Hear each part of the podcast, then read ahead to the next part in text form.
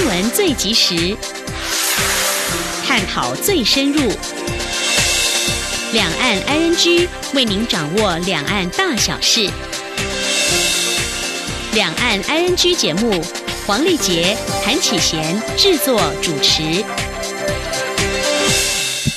各位听众您好，我是安启贤，我是华丽杰。今天是二零一九年五月二十号星期一，欢迎您收听每周一到周五播出的两岸安居节目，一起掌握两岸最近的新闻焦点，还有交流互动。今天节目一开始的新闻安居单元将带您了解今天的新闻重点，包括就职三周年谈政绩，蔡总统说付出很大政治代价，但该做就必须做。世卫行动团从早拼到晚，让世界看见台湾 can help。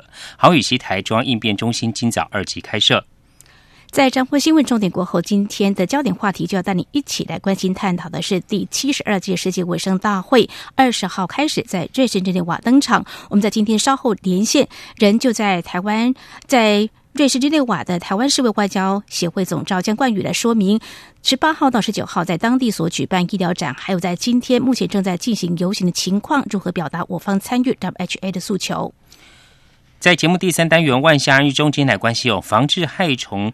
荔枝春向农业单位推出卵片收购措施，有一户农果农呢，两个多月内全家合力摘取一万多片。此外，各地持续推广减除福寿螺，有民间组织发起农地友善亲子体验营，以职业行动移除福螺福寿螺。另外，新北市举办私除违规小广告的活动，第一名在三个月内拆除了五百多公斤。而中国大陆陕西有民众贴小广告被查到，在缴罚金前一天之内接了上千通电话。详细信息稍后告诉您。好，我们接下来先来关心今天。的重点新闻，轻松掌握的新闻，I N G。蔡英文总统今天二十号在就职三周年记者会中表示，许多人说他很傻，做了一堆短期看不到或是会得罪人的事。他认为自己付出的政治代价确实很大，但该做的事，若第一任不敢做，第二任也不会有勇气做，台湾就会原地踏步。蔡总统以十个关键字说明过去三年的主要政绩，并表示这就是台湾现在和过去最大差别，也是国家未来图像。请听记者欧阳梦平的报道。蔡英文总统二十号上午在总统府召开就职三周年记者会，总统以台湾第一座离岸风场预计今年底完成，台湾谈了几十年的再生能源梦想终于要实现，以及他上任后历经三位阁魁的努力，今年报税时才让民众有感的税改为例，强调蔡政府不炒短线，认真做长远规划，而重要的政策通常需要时间才能开花结果。总统并指出，为了年金改革，他忍受了三年的谩骂，但换来年金至少三十年不会破产。前瞻基础建设也陆续完成，创造出可观的内需，支持台湾的经济成长。过去几任总统的梦想，浅见国造，在他手中开始实现。台湾人研发制造的卫星“福卫七号”，提供最精准的气象资料给全世界。台湾的太空科技也帮助全人类观测到黑洞的影像，这些都是三年有成的概念。每项成绩都不是凭空出现，而是需要扎实的努力。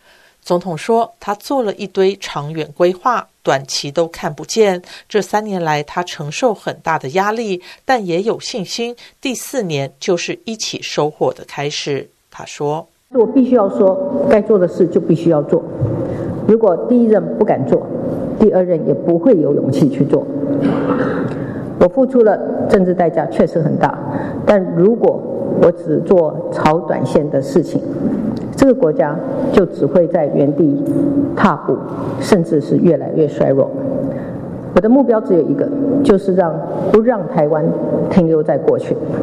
总统并提出十个关键字，说明政府在过去三年做了许多事，在重新定义台湾，包括加薪减税、扩大投资、产业升级、非核家园、绿色能源、年金改革、长照托育、社会住宅、国防自主以及捍卫主权。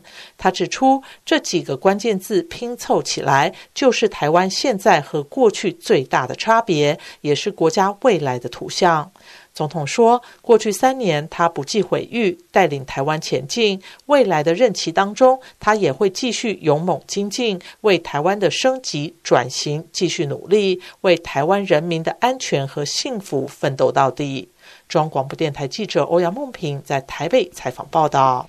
蔡英文总统今天在就职三周年记者会中表示，因为政府过去三年的努力，扭转了过去的错误。他反问：如果他执政后延续国民党把经济锁在中国的战略，在美中贸易战的风险下，台湾凭什么可以生存？总统并强调，台湾坚守民主价值，经济自主独立。虽然是小国小民，却是好国好民。大家有什么理由对台湾没有信心？有什么理由将台湾拱手让人？总统说，对岸的中国确实。很强大，一国两制也喊得很大声，但是我们要有自信的更大声说，我们只有一个国家，就是中华民国台湾，我们只有一个制度，就是民主、自由、人权。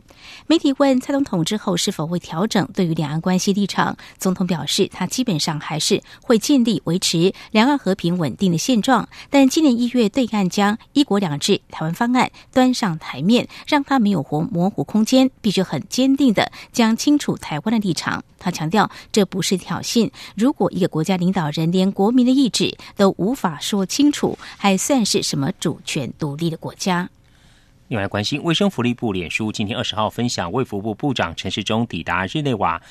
首日的行程记录，从上午七点半开始就与世界医师会进行参会，后续也跟瓜地马拉、土瓦鲁、诺鲁、伯琉、基里巴斯、海地等国进行双边论坛，当中也利用空档参加场边的民团活动。陈时中表示，虽然忙碌，但很充实，因为除了国际友人有看见台湾外，也愿意在大会上替我发言。以下记者肖兆平的报道：虽然无法参加世界卫生大会。不过，卫生福利部部长陈时中依旧率领世卫行动团前往日内瓦向国际发声。卫福部脸书二十号就整理行动团在日内瓦时间十九号的行程点滴，希望让国人了解政府在日内瓦的各种努力。卫福部特别分享一支陈时中在日内瓦时间十九号晚上九点多所录制的谈话影片。陈时中提到。从早上七点半开始，就马不停蹄的参加双边论坛及民间团体的场边活动。虽然很忙碌，但很充实，因为很多国际友人确实都看见台湾，也表达愿意替我发声。他说：“那很多的外宾也跟我讲说，他们在日内瓦街上都看到台湾 can help，好，所以大家对这样的台湾能见度的增加，也都觉得很高兴。”那当然，在整体的整天在双边里面啊，各个友邦也都强烈的表达，在大会里面会替台湾发声。那这一点，我要感谢友邦大家的支持。之所以获得友邦力挺，陈时中认为，就是台湾的公卫医疗确实可为国际做出贡献。他说：“好，在现在目前来讲，WHO 有提到十大威胁。”哦，那台湾不管是在防疫上面，或者是在我们将来的一个非传染病，哦，我们都对当地的国家都做出很多的贡献，所以他们是心怀感激。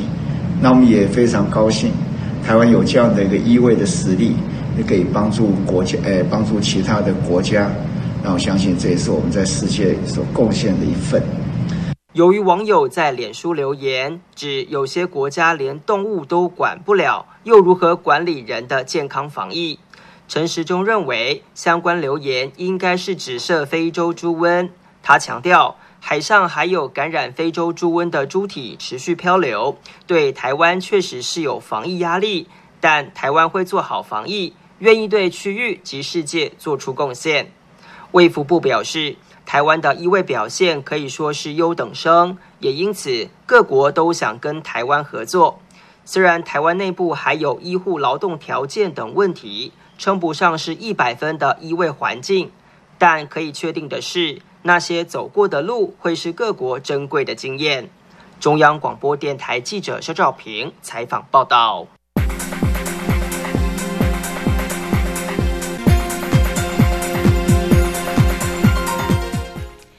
英文总统今天在就职三周年记者会中表示，台湾不仅要再次擦亮 MIT 的招牌，更要在原有基础上升级，打造人工智慧、绿能、高科技，所有未来人类最好的生产和生活的新经济典范。他并希望在下个任期举办台湾博览会，向全世界展现 MIT Upgrade 带来的综合国力，并且让全世界都成为台湾的客户。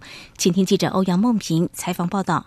蔡英文总统二十号上午在总统府召开就职三周年记者会，说明过去三年的政绩及未来的施政方向。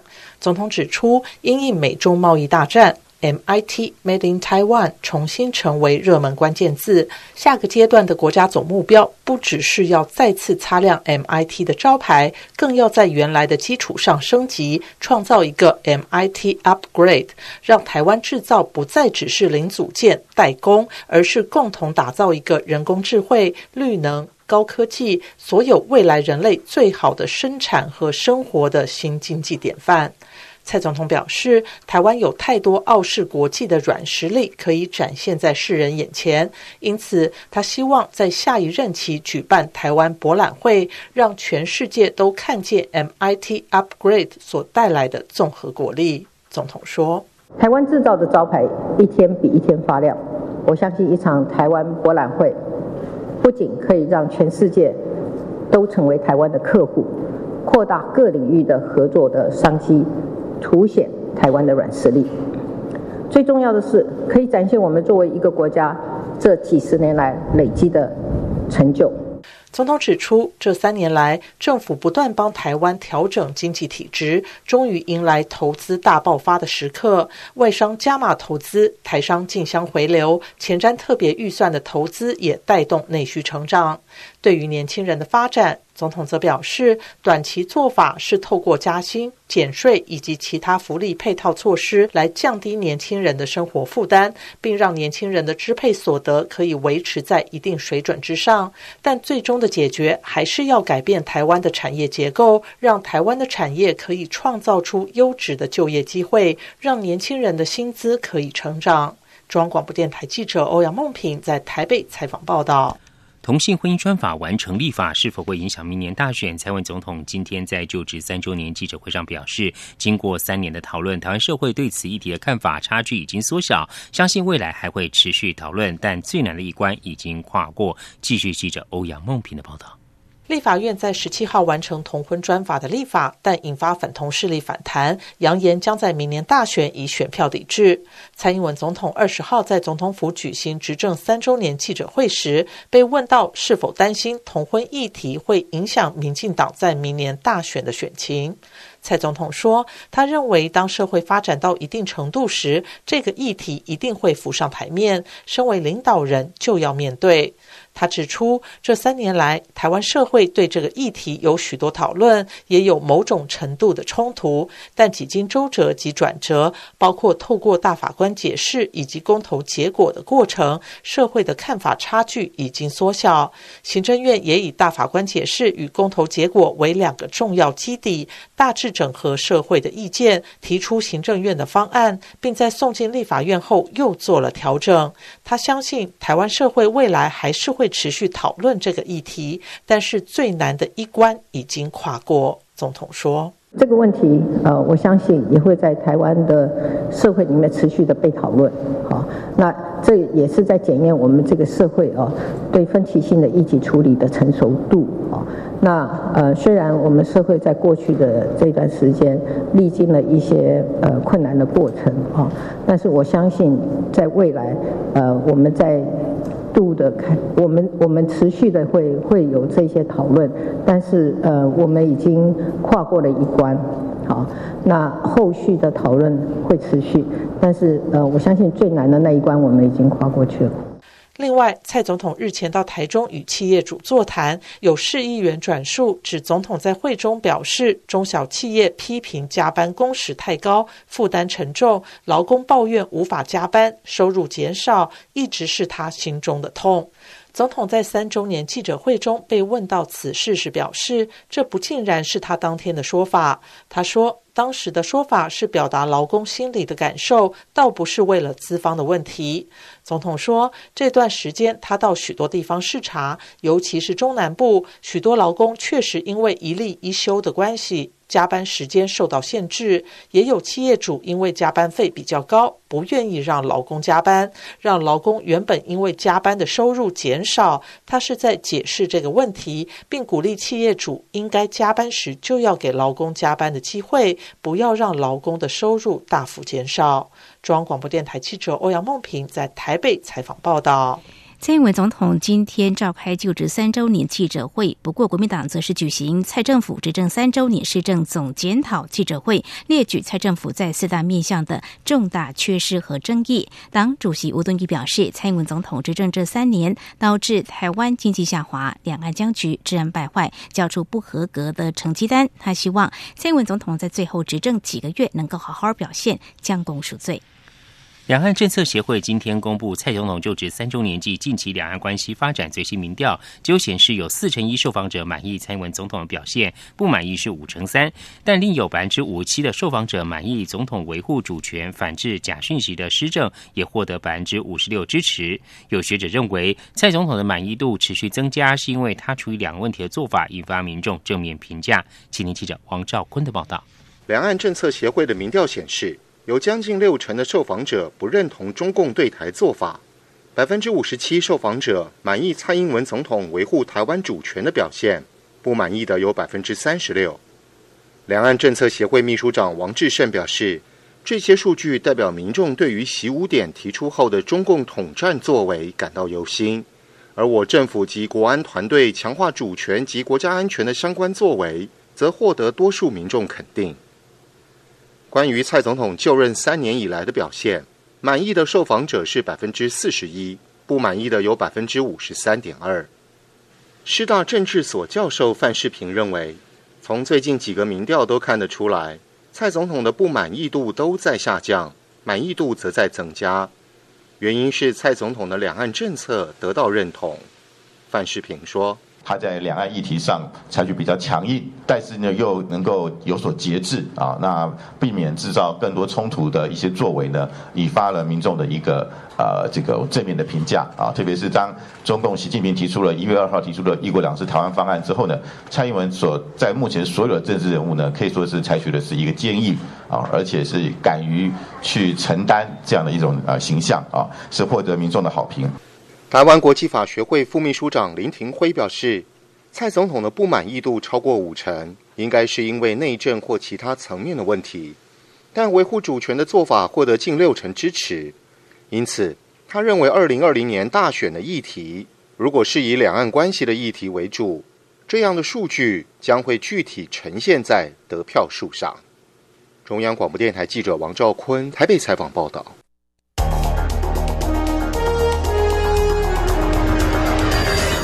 最敏锐的新闻嗅觉，延伸您的视野，让您听到最硬的两岸焦点。连线访问这次随团出访的央广记者黄维婷。是的，今天在大陆福建平潭举办了一场两岸关系研讨会，对世界经济与亚洲会产生哪些影响呢？其中五百个是感染艾滋病的孩童，那分散在呃广东。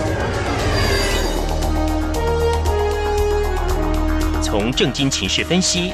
两岸交流观察到新闻现场直击，两岸 ING 有最多元的声音、多面向的观点以及最专业的剖析，请收听每周一到周五晚间六点到七点，由中央广播电台新闻部黄丽杰、韩启贤制作主持的《两岸 ING》。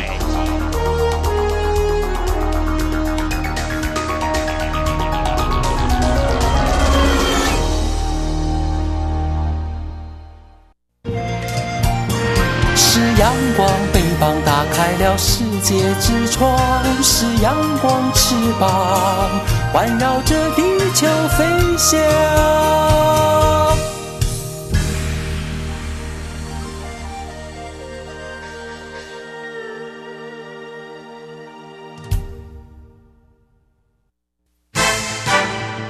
轻松掌握的新闻，I N G。关心天气，正值梅雨季，近期封面通过，为全台带来豪大雨。经济部在今天上午已经提报成立中央灾害应变中心，二级开设，全面戒备。经济部长沈荣金在上午表示，已经请次长曾文生担任代理指挥官，并要求掌握各地降雨情形、土石流警戒，如有必要，必须提早撤离。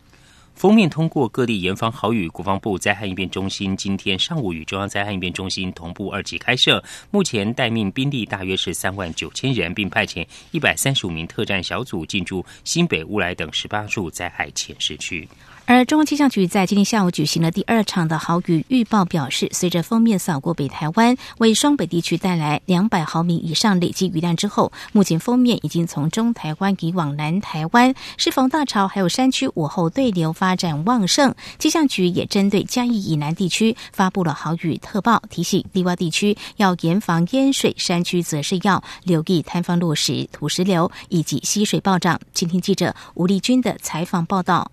二十号清晨来袭的梅雨封面，伴随剧烈对流带来的短时强降雨，让新北市及台北市截至下午两点三十分为止，累积雨量就双双突破两百毫米。台中南投及嘉义也分别达到一百五十毫米以上。至于时雨量最大的地方，则是在南投县国姓乡，高达一百一十五毫米以上。台中及新北的时雨。水量也超过九十毫米。气象预报员徐仲义表示，这道封面已于下午三点半来到嘉义及台南一带。由于封面云雨带上，还伴随了许多较强的闪电讯号，结合南部山区午后发展的旺盛对流，恐将导致南部山区雨势更为明显。因此，气象局也已针对嘉义以南地区发布豪雨特报。徐仲义说。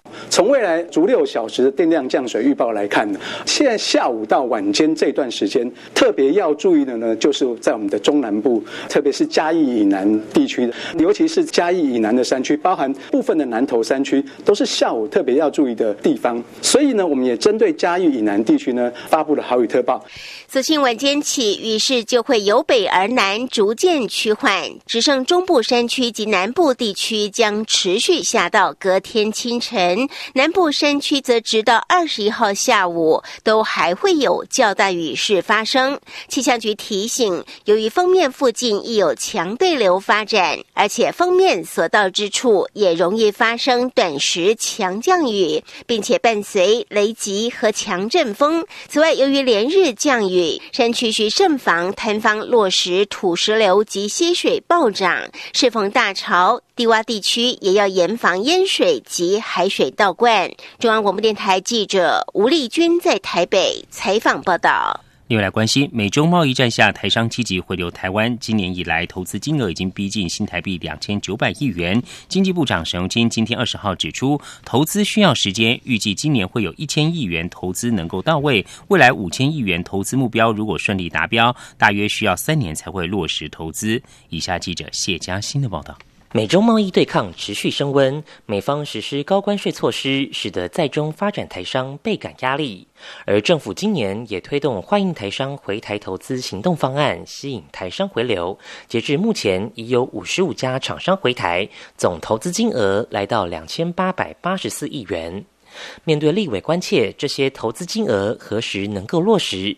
经济部长沈荣金二十号在立法院答询时强调，这些数字都是有所本，预估一千亿元投资今年就能够到位。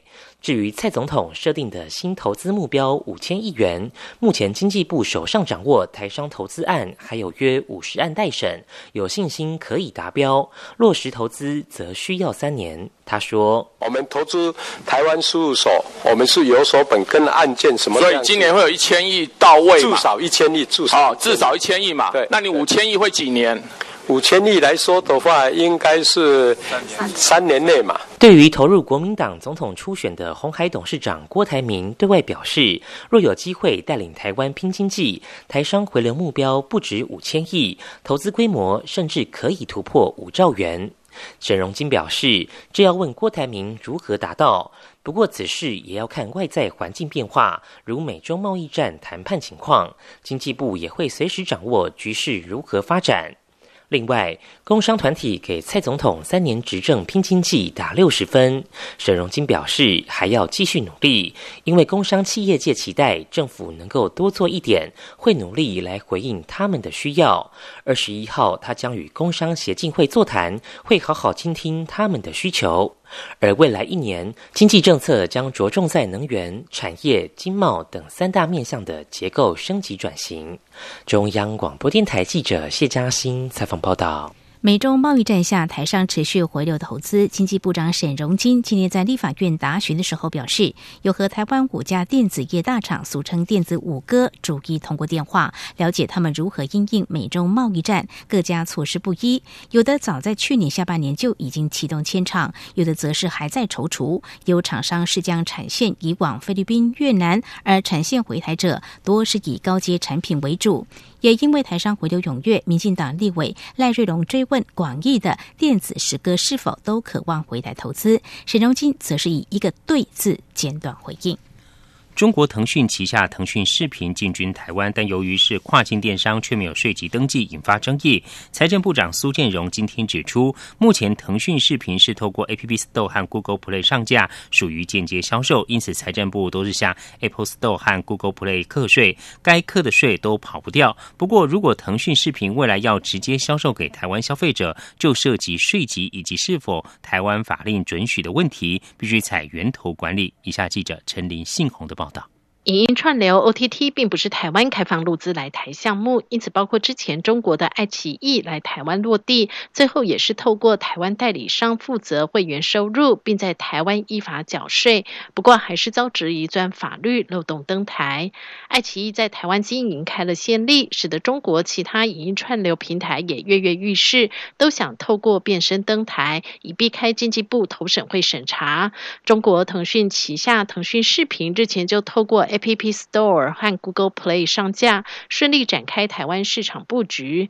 根据 App Store 上架的讯息，VTV 用户可以选择订阅一个月、三个月、一年等服务，并提供繁体中文界面。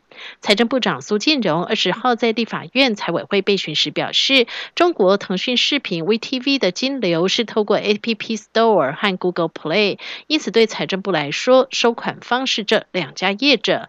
所以就是对这两家业者课税，因此 VTV 该课的税也没有跑掉。苏建荣说：“他的金流是透过 Google 那个 App Store 跟这个 Google Play 去透过金流，所以我们在财政部来讲，因为它是收款方是 Google Play 跟 App Store，所以我们是对 Google Play 跟 App Store 课税，好是这样一个情况，税基本上已经课到了。”由于这一波来台的 OTT 业者，包括美商 Netflix、Fox Plus，都在台湾有登记。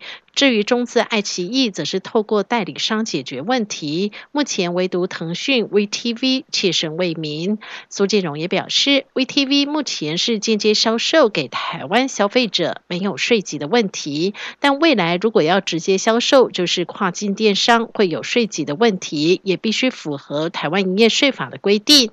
不过在台直接销售是否是台湾法令所允许，就必须以源头管理，权责在于 NCC 和陆委。委会中央广播电台记者陈林信宏报道。以上就是今天两岸焦点新闻。这里是中央广播电台，稍后为您继续进行话题安居单元。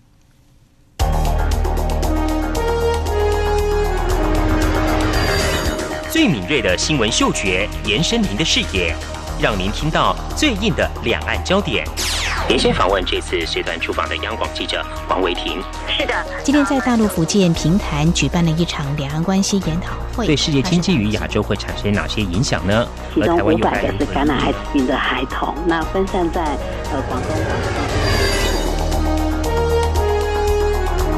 从政经情势分析、两岸交流观察到新闻现场直击。两岸 ING 有最多元的声音、多面向的观点以及最专业的剖析，请收听每周一到周五晚间六点到七点，由中央广播电台新闻部黄丽杰、韩启贤制作主持的《两岸 ING》。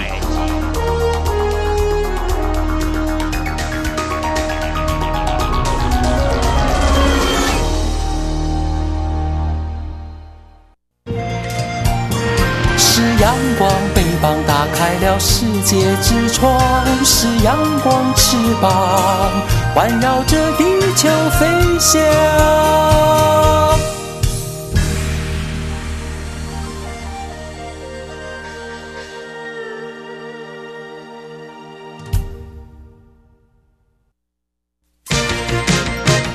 您最想关心的话题，ING。这里是中央广播电台，听众朋友现在所收听的节目是《里昂安居》。接下来要关心探讨的是，二十多年来政府争取加入世界卫生组织 （WHO），不过因为受制于中国大陆，时常受阻。从二零零九年起，连续八年，台湾曾经以观察员身份参与世界卫生大会 （WHO），不过今年却是连续第三年没有获得主办单位邀请与会。而台湾并没有因此放弃。目前 WHO 年会正在瑞士日内瓦召开。我方仍通过各种管道和方式表达诉求，除了卫福部长陈时中率团前往世卫大会场外以行动展现立场外，民间团体举办了医疗展，还有发起游行，情况是怎么样子呢？我们现在连线访问人在日内瓦的台湾世卫外交协会总召江冠宇，为我们来说明。非常欢迎张总召，您好。啊，你好啊，两位主播好哈，那各位听众朋友好，非常欢迎总招你好啊。那么这次在日内瓦举办的医疗展，那么时间是在世卫大会召开前的十八号跟十九号。那么先谈谈这次主要的这个诉求，哪些主题内容呢？第一个就是我们延续去年的 idea，我们是写那个白皮书，白皮书的内容，好，其实是在世界卫生大会开会的每一项的议程。啊，台湾其实都有它的优势可以去回应。嗯，这是代表说，如果世界卫生大会持续排除台湾，那他在世界卫生组织中的各个会员国还有观察员，他就会损失来自于台湾可以分享的经验。那很多那个可能风湿热啦，那些台湾已经克服的一些疾病，好，或者说因为台湾正在面临高龄化哈，他怎么一个国内的制度去做应变的措施？不管是进步国家或者第三世界国家，如果没有台湾经验的话，他们可能会多走一些冤枉路。好，那所以台湾的经验和世界分享，以台湾这样子的防疫的典范、医疗成功的的典范，那他们的经验对世界各国其实是很重要。这些进步国家，还有有一些我们新南向的重点国家，其实他们都知道。嗯，是。那接下来就是说，呃，我们还有加入说呢，医疗新创啊的团队。好，那为什么要加入育儿新创的团队？因为在传统，我们花了八十亿美元哈，在做这些医疗外交的动作，包含说短期去那个需要的国家哈去做医疗团，或是做旅游医疗。好，那这是一个比较呃，就是比较传统的方式。但是为了展现台湾哈拥有超越世卫的气度与能力，嗯，我们台湾还有很多的健康科技哦，最近蓬勃发展。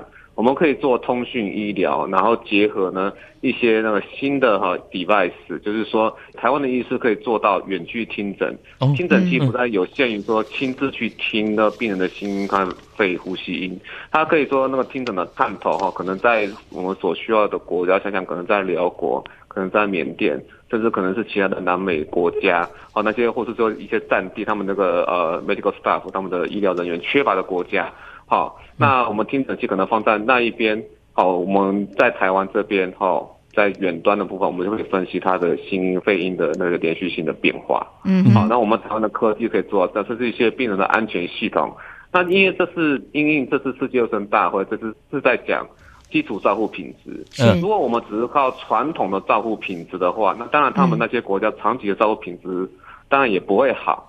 好，那就是透过远距，那放大人的价值。好，我们台湾医疗人员最具价值的是我们医疗人员的专业度。嗯，这个是中国绝对所没有的。嗯哼。好，那这过去我们是用金元外交或者短期医疗团的方式，但今年我们展示出这样的概念，一个次世代医疗外交在台湾是做得到的。嗯。啊，超越金元，这是钱所买不来的。是。好，那透过健康科技，我们医疗人员可以。help 全世界，嗯，好，这是我们这个火车站展示的主要内容。嗯，非常谢谢总召的说明哦，把台湾在防疫的一些经验，还有一些医疗新创的呃一些运作的情形呢，跟呃世人来呈现哦。那不晓得总召，这由您观察哦，当地民众呢，对于我们这样的展览有哪些反应？还有他们有没有询问一些问题？主要会集中在哪些方面呢？是。在瑞士哈，其实是这样，呃，那个还是说日内瓦这个城市其实是这样，因为它刚好是有那个世界卫生组织哈在当地，嗯嗯，啊，所以说它有非常多的那个像是国际关系学院建立之后，日内瓦就从此变成一个类似国际都市的概念在，因为有讲法语，然后也有人讲法语加英语这样子。好，有非常多元的语言在这个城市里面。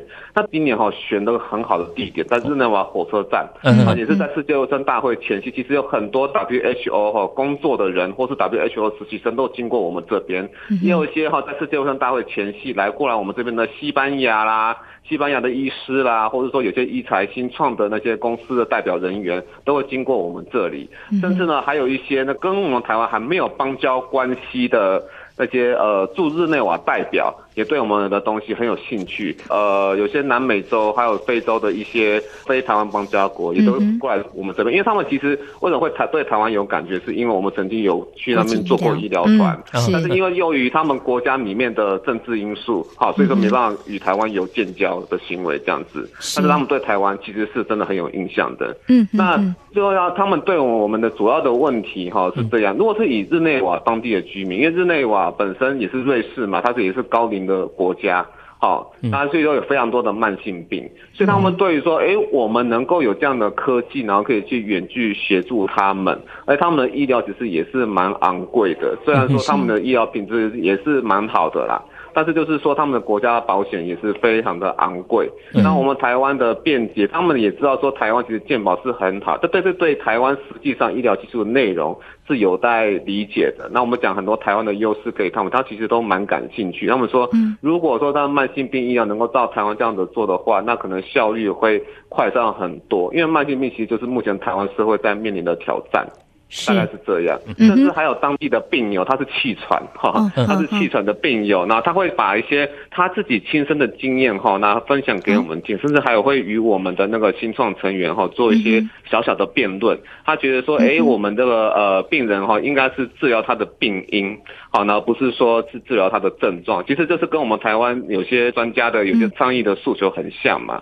好，那我们就会回应他说，那我们展示的概念是因为在讲全球合作。所以说，针对的对象哈，不一定是像瑞士，而是说像是一些当地一些战乱呐，或是有一些呃像辽国这样子哈，根本就没有肿瘤科医师的一个国家。那我们在这个哈人力缺乏的国家，我们就可以协助远端的方式来完成他们完整的医疗行为，哦，是这样的一个概念。那当地包括 H O 实习生，好，那也是对我们的东西很感兴趣，因为那那个是他们的本行。嗯，那。要注意的就是说哈，我们发现个很特殊的现象，就是当地的民众其实愿意来理解的都非常的热情。嗯，但是哈，如果是 WHO 里面工作的人，哦，竟然也是对我们东西很感兴趣哦。但是如果说 take for a picture，对他们就不敢了。哦，嗯哼，是。对，显然 WHO 里面压力非常的大。嗯哼，只要说谁跟台湾的摊位有个照相的话，可能他们在 WHO 里面。那他们的官路就不保了。哦吼，所以这可以说是在两天的医疗展中，可能有一些我们呃预期推动的一些效果，不过也让我们看到或多或少有些压力，或者是有某些干扰吗？还有说整个筹办跟策展过程，在这个承租场地时间的选定是不是很顺利？总招。场地的租借其实还算顺利啦，就是说，因为这是之前都没有人这样做过。我们所选的那个火车站的地点是各国往来的人非常的多，但是那个地点原本就只是给一些最多是非盈利组织，要么就是一些个人哈，那些呃流浪音乐家的表演在大厅的现场。啊，但是就是你要很保证，你要中间我跟他申请过程，你要非常的保证说你。绝对没有任何商业利益的露出。哦，好，那当然我们在申请过程中，我们其实也很小心，就是说我们不会在这个申请过程中一直很强调说哇台湾或是 China 这样子，因为其实，在国际都市或者说在呃欧洲社会里面，他们其实也是不是很喜欢所谓 politics 的东西，不太喜欢马上讲到很政治性诉求的东西。嗯，好，所以。你要刚刚申请的时候，你就说我只是呃来跟全世界做合作的这样的概念的展示，一直讲出你对人到底平等的诉求，那这个申请过程就会显得稍微比较顺利。当然，就是经过这次之后，会不会说被中国所注意到，那个就很难说。好，那在申请过程，其实，在很多这种说，在美国洛杉矶的那些华人呐，哈，那洛杉矶华人就有一些比较偏台湾这一派的华人。啊，以及说那香港的医师其实都过来我们这边，都给予我们声援。但是，事实上有些声音可能会回传到中国政府的话，那明年会不会这么顺利？我们就要很小心，而且动作要早一点了。嗯，非常谢谢总召说明。好，我们今天节目中呢是访问到台湾世卫外交协会总召江冠宇啊，来我们说明呢，呃，这一次呢他们在日内瓦举办医疗展览哦，十八跟十九号主要诉求哪些，而现场反应就是如何。另外呢，协会二十号呢，呃，今天带着行动医疗科技设备参加游行，情况又是如何？我们稍回来。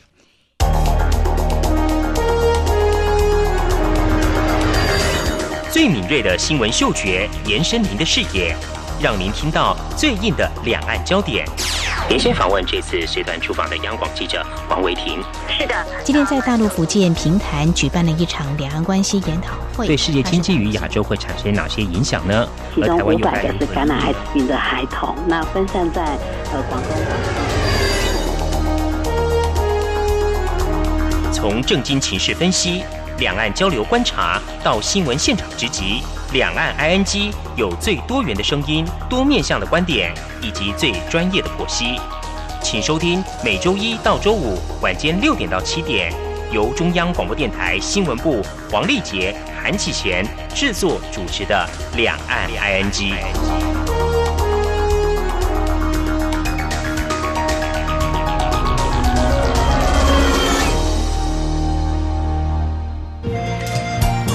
是阳光。膀打开了世界之窗，是阳光翅膀环绕着地球飞翔。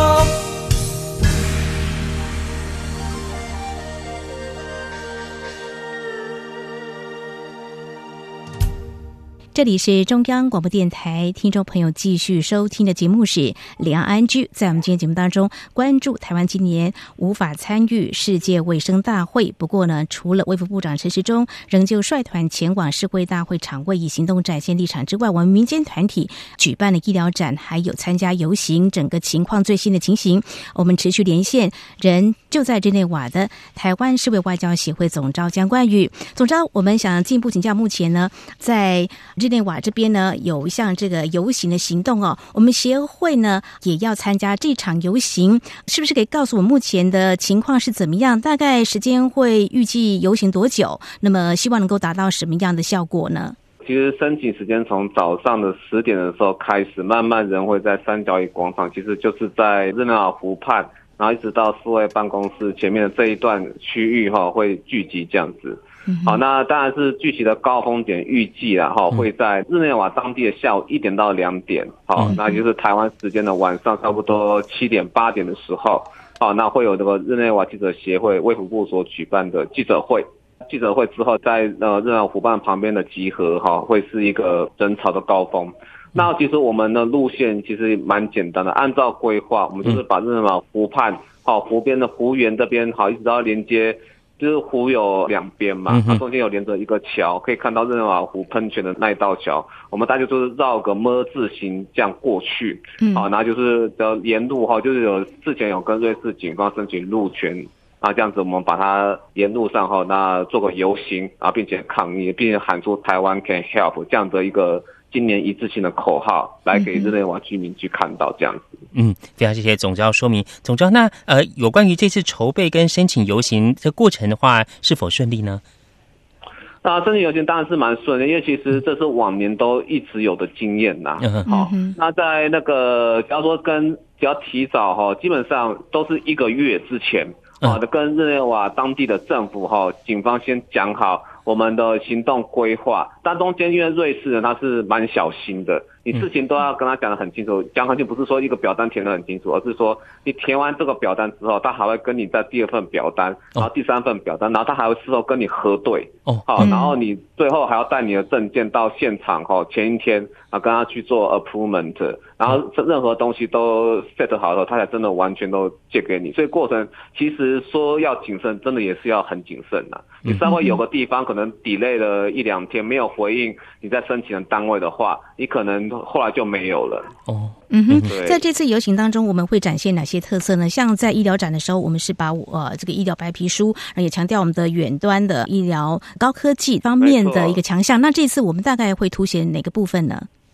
对，那在这一次哈，社会外交协会，因为在活动游行的现场哈，它是比较行动性的，没办法说定点摆东西。但是我们有白皮书，所以现场我们还有名片哦，名片上面有 QR code，你一扫的话可以看到我们白皮书的内容。哦，就是我们电子版白皮书呢，就是为了方便大家去阅读，而且那印刷品也是也是有限的。好的，所以我们会在那个游行的现场哦，去发放白皮书以及发放那些我们个人的名片，然后名片上面都经过特殊设计过扫 QR code，你就可以看到上面那个台湾在回应世界大会议程所有的内容。我们主要是做这样的动作。那至于我们的展示，今天也当然是有。那今天卫福部哈，那下午的呃记者会，好，在日内瓦记者协会办公室的记者会的时间点之前呢，有半个小时，就是因为卫福部和外交部他们会。记者会前做一些展出，让经过的记者所看到，我们就会呃，外交部就要求我们说，把那个展示哈放在日本记者协会的办公室。是非常谢谢总召说明。总召，那你可以比较一下我们今年的哪些的呃做法，而预期可能会达到一些不同的一些成效呢？跟往年相比？哦，跟往年相比的话，其实就是说。往年哈，我们还是维持一个比较传统抗议示威的方式。那传统的做法，你第一年做，第二年做，我想还不错，会给人家留下印象是我们的声音嘛，这个没问题。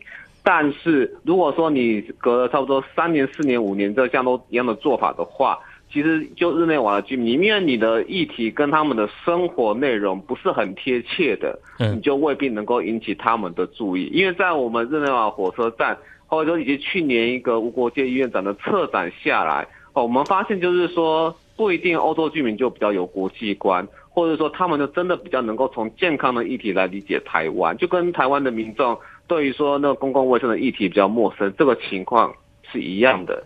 好，那所以今年透过这种哈呃与他们生活与以他们的那个呃。呃，医疗经验哈，所比较贴切的情况之下，因为他们自己呃有慢性病本身的需要，嗯，或者是说呃选个地点，他们可能这群人跟卫生工作比较相关的情况之下哈，他们就比较容易有些共鸣。那当然不只是我们呐，很多其他的民团哈，像是联合国协进，但这种声音不能少。那这但是展示我们民族自觉的心意所在。那我们就是辅助这些民团，然后并且搭配我们自己的创意，然后让这些居民和能够在他们自己生活的以他们自己的需求里面看见台湾。嗯哼哼，是我们连接民间团体的力量，希望能够发挥更大的效应，也能够呃让国际间看到台湾的身影，跟听到台湾的声音。那么在结束医疗展，还有呃在今天的游行活动告一段落之后，那后续有一些活动，我们是不是也可以参与呢？比如说，是不是有些周边的一些研讨会或相关的活动？那么主办单位有什么样的安排？呃，总之未来几天是不是我们也有这样的打算或计划来参加啊 WHA 的一个呃主要的一些会议？我们有可能。能有这样的机会进到这个大会里头吗？就是以目前情况哈，那我们今天早上申请到的参访证，好，我觉得其实任何人哈，任何有 passport 的人，然后经过网络上的申请，都可以拿到个参访证。但是这些参访证的极限就是说，我们只能好在那个世界卫生大会的万国宫举办地点万国宫。好，他的那个荧幕墙哦，去看到里面大会在开会的现况，而不是说真的进入大会里面开会的现场。好，那这是一个比较令人呃有点挫折的局势性安排啦。呃，以目前来说，那 WHA 哈就是比较重要的会议，基本上是连续三天，啊，二十二一二二。他在二十三号开始，哈，有据说啦，是可以，哎，真正说，哎，可以就没有任何压，因为真正重要会都开完，可能各国政要也都走光了，好，这个时候，那第三天开始，第四天或第四天开始，可能就可以真的进入世界卫生大会的内部。然后，其实我到二十四号，哈，我都还在日内瓦内，我还会再努力试试看，是，好，基本上是这样。其实，在申请的过程中也是让人非常的挫折。啊，即便说你是按照他正常程序申请，你会发现说你还是必须那国籍要填 China，你才有办法去申请到这个参访证的一个动作。这是其实对于我们台湾人来说，是蛮不舒服的一件事情啊。所以总招你有申请到？对，有申请到，现在证件在我身身上。对，然后其实，在场外也有记者嘛，他们现场也有拍到。好，那就是说我们整个团员其实都有申请到这些证件。好，那只是说现在这个证件只是说是。呃，不要令人沮丧是说，他必须按照 China，然后给当地的那个警方后，那申请过后，那才能够开始使用这样。嗯哼，是好。我们今天非常感谢目前人在日内瓦的台湾世卫外交协会总召江冠宇医师为我们来说明呢，台湾今年仍无法参与 WHA，但如何在当地举办医疗展，还有透过游行以及参加活动等等，表达争取与会的一些情况。非常谢谢总召接受访问，谢谢您。谢谢谢谢两位主播，谢谢各位，拜拜。谢谢总召，辛苦了，谢谢。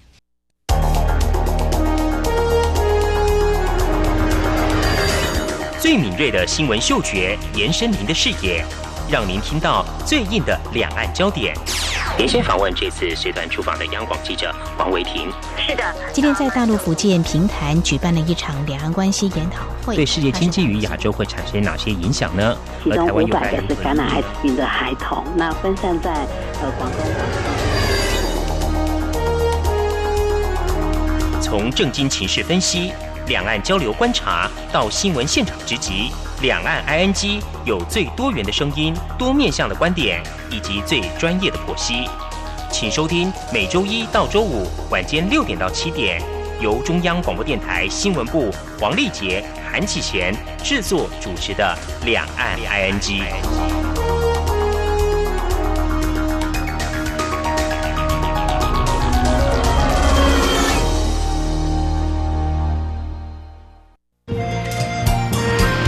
阳光，翅膀打开了世界之窗；是阳光，翅膀环绕着地球飞翔。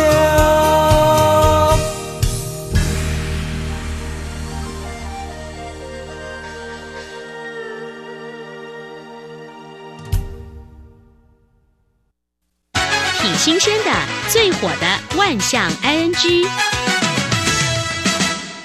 这里是中央广播电台，您现在所收听的节目是两岸居到了万象安居单元。丽姐，今年龙眼还有这个荔枝这一类啊，收成非常不好，因为气候温度比较高啊，雨水不足啊，导致荔枝和龙眼开花率大概只有两成左右哦。所以果农形容是六十年来最惨的一年。除了气温的这些状况之外，还有一个害虫叫做荔枝春夏。荔枝春夏从字面上听来，荔枝，所以对荔枝是有危害的吗？对，它对。荔枝啊、龙眼还有无患子科这类植物都会产生危害哦，而且它是会产很多虫卵。然后这个荔枝春象呢，成虫如果受惊扰的时候啊，会分泌一种臭液。嗯，如果说人类不小心误触荔枝春象的臭意时啊，要大量清水冲洗，然后请速就医。哦，会产生一些过敏或是灼热感。嗯，所以防检局为了减少荔枝春象的危害啊，就做了一个奖励措施。嗯，如果说民众好去摘取荔枝春象的卵片，嗯，那这个卵片大概十到十四颗左右的卵。就可以获得的奖励金，嗯，奖励金原先最早从三元啊，现在提高到新台币五元，啊，收购到六月底为止。哎，媒体就报道有果农，他和他女儿采了四千多片，四千多片算起来的话，两万多块钱哦，两万块钱。然后呢，这一周他又和他的儿女啊，总共交了五千多片。哦，光是一周啊就能够采这么多，所以呢，他们统计下来啊。短短两个月之内，这个果农全家有七个人，合力摘取了一万八千多片的荔枝春夏卵片，换到了七万多块。哇，这户家人进账不少。不过呢，也显示就是说，这个荔枝春夏危害很严重哦。嗯，房检局就说，大家要赶快共同来除害虫。彰化县他们统计啊，在今年三四月，总共收了将近十万片荔枝春象的卵片，好，其中是以彰化市贡献最多，有一万多片。哇，那这果农他们一家人就弄了 一万八千多遍哦。好，那这是大家共同来除害。讲到这个，相信丽姐应该还有印象。我们从小学的时候啊，电视就不断宣传说有一个外来种叫做福寿螺。没有错，呃，我们家附近就可以看到这个福寿螺。呃，听农人说，先前大家都觉得，哎，这是嗯从其他国家引进，都觉得哎还不错啊。可是引进来之后，想不到呢，哇，它的繁殖力非常强，重点是对这个稻子的危害呢，可是很严重啊。它会会吃稻子的幼苗。没有错，没有错。我看后来有些农人没办法，就只好喷洒农药。不过这个农药啊，嗯根据单位讲说，喷了一些农药啊，嗯，或者是在田间放这种颗粒药物啊，但这些药实际上没有办法杀死这些螺。这样子哦，哎难怪我觉得只会把这个螺赶走，就这个螺有喷药的时候它不来，哦哎但是等药性过了之后再出现，但这些药呢杀不死这些螺啊，但会杀死其他生物。哇，这很麻烦的。哎那怎么处理会比较好呢？哎，所以呢，后来他们发现哦，嗯就是人工捡食啊，是去除这个福寿螺最好的，而且是对环境最无污染的。嗯所以像是在台东池上哦，池上是盛产池上米，嗯当地的政府单位呢就推动一个环保大作战，嗯，像是之前他们推动只要收集这些螺啊，嗯，每二点五公斤就可以换五十元的消费券。哇，这是一个比较好的方式，嗯就是说你不要喷洒农药，那个对其他的一些动植物可能都还是有危害的。那用人去捡食是花一点力气跟时间啦。嗯，而且大家可以同时哦做环保，也可以哎、错做好一些教育哦。是啊。像是在台北的金山当地呢，就有一些 NGO 组织啊，他们就推动了亲子一起来体验，哦哎。就夏天呢一起来移除这个繁殖力惊人的外来种福寿螺，嗯。希望把这种教育推广下去，同时也对农业减少危害。嗯。哼，嗯，除了刚刚讲到这个荔枝春香和福寿螺之外啊，哎，我们来哦看一下，还有一种东西也是政府鼓励民众哦共同来参与的哦，嗯。就是我们常常走在这个大街小巷，总会看到一些张贴的小广告。嗯，在新北市呢，就发起了一个一代宗丝。呦这个丝一代是宗撕撕广告的撕，很有意思撕东西的撕哦。哎，做个比赛，它有分团体组跟个人组哦。嗯，个人组的冠军哦，他一个人在这活动期间呐、就撕下了五百多公斤的这种小广告的纸张啊。哇，速度快，不过量也真的蛮大的哎。高度叠起来有两层公寓还高啊！嗯嗯那团体组的话，第一名也是撕了五百多公斤，哇，这个应该是有竞赛吧？重赏之下必有勇夫，有哎诱因吧？没有错，没错，他是有嗯竞赛的、哦。然后这个团队还他们笑称说，他们撕了五百多公斤哦，嗯差一点点就超过团队十个人体重加起来。然后这个个人组第一名的嗯这位。得主呢，他讲说，他鼓励大家在运动啊、散步的时候，注意到说有小广告啊。嗯你在运动的同时呢，也把这种危害市容哦、嗯观瞻的哦这些小广告给撕下来，同时呢，也可以帮助环境整洁。对这个情况呢，我就会凸显两个问题，一个就是。公部门的人力是有限的，嗯一旦呢有很多这个违规张贴的广告的这些文宣品呢，嗯大概就是要透过这种方式。但是也提醒我们，就是说，其实现在政府都有啊、呃一个可以张贴的布告栏，你就张贴在这个地方，其他地区不要乱贴，比如说电线杆啊哪里，那都不要乱贴的啦。对啊，另外根据新北环保局的统计，他们除了鼓励民众呢来撕这些违规的小广告之外啊，嗯他们还会在一些。常常有些人会在一些什么空白墙面上贴什么那个哦小广告，嗯他们在这些所谓的热区啊，会用监视系统录下来，直接告发，比如广告上面留电话，就给你停话处分等等。哦哦，或者是一些其他的罚则。嗯好，我们另外看到中国大陆的北京，这个是之前啊有一辆汽车废弃了，就停在路边。不过停在路边的时候啊，大家发现上面贴满了各式各样的一些小广告。哇，会变成免费的广告公布栏吗？哎，这广告还贴了好多层啊！啊 有人撕了又贴，贴了又撕，都贴了好多层啊！啊，这是一个状况。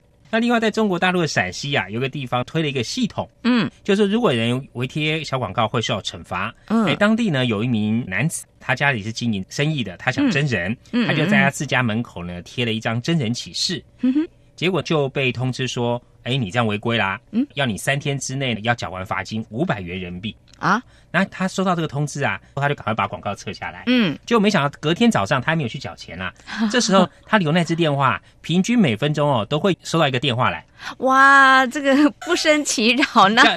所以你赶快缴钱，一天大约有一千通电话，让你接到手软呐、后来记者又询问当地的执法单位啊，嗯他讲说，哦虽然说他是贴在自家门口，但是这也是属于公共空间、哦，嗯。在这个门口，所以是影响的市容，所以要赶快在规定的时间内到规定的地点缴纳罚金哦，不然的话，这系统就会不间断的一直打这个电话哦，让手机无法正常使用。啊哈，看来呢，大家还是呢要按照规定来做好这些事情呢，否则违规的话还是要开罚的。还有呢，我觉得这种大家一起做环保，这个团结力量大还是很重要。好，这今天跟听众朋友分享节目尾声，和听众朋友呼吁一下，如果说听众朋友们对我们节目任何建议看法，非常欢迎利用以下管道来告诉我们：传统邮件寄到台湾台北市北安路五十五号两岸安居节目收；电子邮件信箱节目有两个，一个是 i n g at r t i 点 o r g 点 t w，另外一个是 QQ 信箱一四七四七一七四零零 at qq dot com。同时，听众朋友，我们还可以透过 QQ 线上及时互动，我们的 QQ 码。一四七四七一七四零零。另外，也非常欢迎听众朋友加入两岸居的脸书粉丝团，在脸书的搜寻栏位上打上节目名称“两岸居”来搜寻，就可以连接到我们的页面。那么，以上呢就是今天的节目，非常感谢听众朋友您的收听，祝福您，我们下次同一时间空中再会，拜拜。